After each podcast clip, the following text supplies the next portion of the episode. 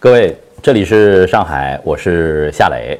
今天的这个雅痞脱口秀呢，哎，我特别想跟大家聊聊我的家乡，说说我深爱着的云南。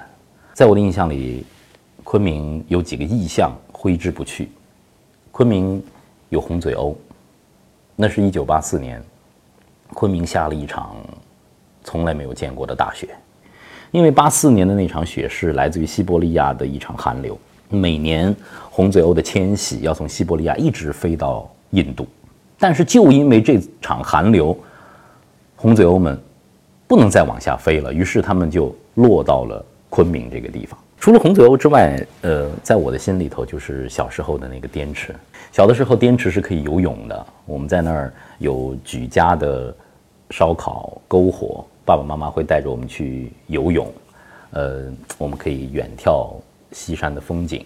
在海埂游完泳之后呢，家里人会一起到呃西山到寺院里去敬香，然后在晚归的时候，走在西山的山道上，你会看到远远的昆明市那个时候星星点点的，呃，万家灯火，城市面貌发生了太大的变化，但是我有一块地方，它那么多年都没变过，就是。翠湖，它很秀丽，就像是一块翡翠，非常轻巧的，像什么遗失在那里一样。据说百分之八十的昆明人的恋爱全都是在翠湖边儿谈的，我的恋爱也在翠湖谈的，对吧？我们也有在，呃，翠湖的公园的栏杆那儿谈理想，呃，聊未来的憧憬啊，有那种眼热心跳的时候。我的初恋，我在翠湖边儿还失恋啊，看到的自己的初恋的女朋友跟别的男孩在散步，我的心碎了一地。嗨，不说了，这一段也不能让我太太听见。反正，呃，反正就是那里留着回忆。我每次回到昆明的时候，我都会一个人安安静静的在翠湖边走一走。那棵歪歪的柳树现在还还在。我走过它的时候，我会去拍拍它。我说：“我又回来了。”这个就是一个人对城市的这种眷恋吧。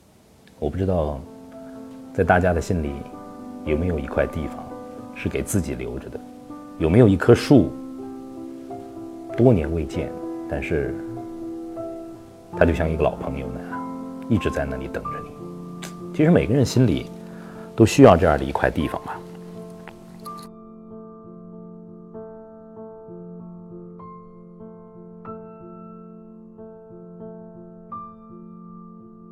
说到对家乡的记忆，还有一个记忆是和味觉有关的。每次我从北京以前上学的时候回到呃家乡，先不回家，先在火车站吃一碗小锅米线。哇！吃完那碗小锅米线，说：“哇塞，我终于到家了，幸福的不得了。”我去念大学的时候，大学的同学还说：“你们是骑着大象去上课吗？”我说：“是啊。”我说：“我们家前院养着孔雀，后院养着老虎。”他们说：“真的？”呃，直到这个谜题是直到我大学四年毕业之后才逐渐的解开的。我说：“我骗了你们四年。”他们觉得很很好笑，大家把这个当做一个梗。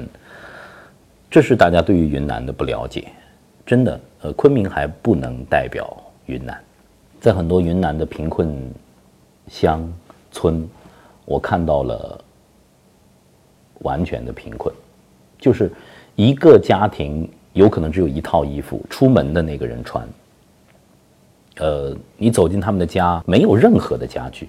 我也曾经问过那里的，我说，难道你们没有想过改变吗？他们说。我们从来没有想过改变，这就是我的生活。但什么能够给这里希望？只有教育，只有教育才能够改变中国乡村的面貌，才能改变那里的贫困。多年以后，我和我的朋友们会愿意去云南，愿意去贵州，去做一些和教育有关的事情。还有一点，我觉得也是非常有意思的。当整个东部的沿海在高歌猛进的时候，云南那个时候保持了一种。慢的状态，甚至是一种停滞的状态。但是现在我看，慢和安逸和安定成为了云南核心的价值。很多朋友说，我想逃离北上广。我们在大城市里头已经把一种生活，把一种忙碌的生活给过腻了，过恶心了。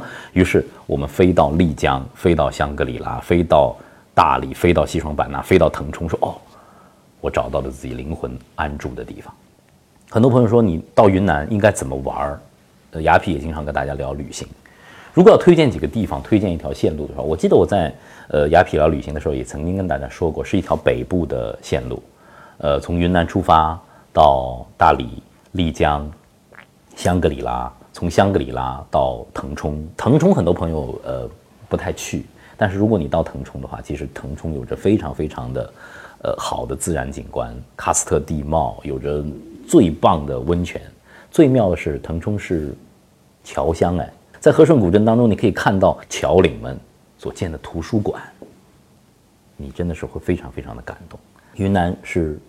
很大的鲜花的中转站，鲜切花，全中国很多的鲜切花都来自于云南。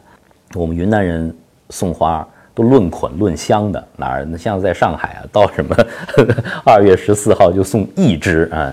我们那真是九百九十九朵玫瑰，不算什么。像我小的时候，呃，非常非常美好的记忆就是，呃，三月的时候，爸爸妈妈带着我到圆通山。去赏樱花哦，都说现在这个京都的樱花漂亮，大阪的樱花漂亮。我说这圆通山的樱花，大家有机会去看一看，那真是落英缤纷。云南还有一个食物很独特，就是云南的野生菌。松茸一定要在一定的海拔，空气极度的干净，自然环境保护的非常好，而且它是一个伴生的关系，一定要在松树、梨树和。杜鹃花相伴而生的土壤当中，才会有松茸悄悄地生发出来。这真的是大自然的馈赠啊！所以说，《舌尖上的中国》第一季开篇第一集说的就是松茸。其实云南的红土和纬度啊，也是产好的红酒的地方。在云南一定会出现中国最棒的咖啡和最棒的红酒的酒庄。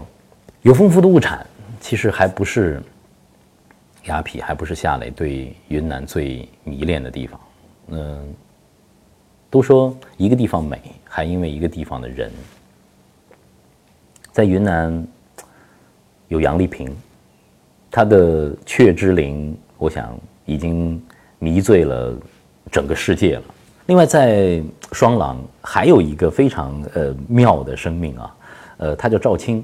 如果您到过青庐，也在青庐里头做过，你会被主人赵青夫妇的那一份用心的经营所感动，被青庐的那种全新的现代的建筑形式和自然完全共生的建筑形式所感动。还有一个生命，我觉得也是云南人的骄傲，就是褚时健老先生，他可以说是，呃，企业家精神的一个代表。不管是马云，不管是现在正在风口浪尖当中的王石，都对。楚老，呃，保有着一份敬意，这就是云南，自由的、随性的，但是又是那么倔强的，生活在这片红土地上的云南人，慢和厚道，云南的价值，一定会在这样一个快速效率的时代当中，越来越凸显出的光华。雅痞爱云南，我深深的以自己。生长在这片土地，是一个云南人，而感到骄傲。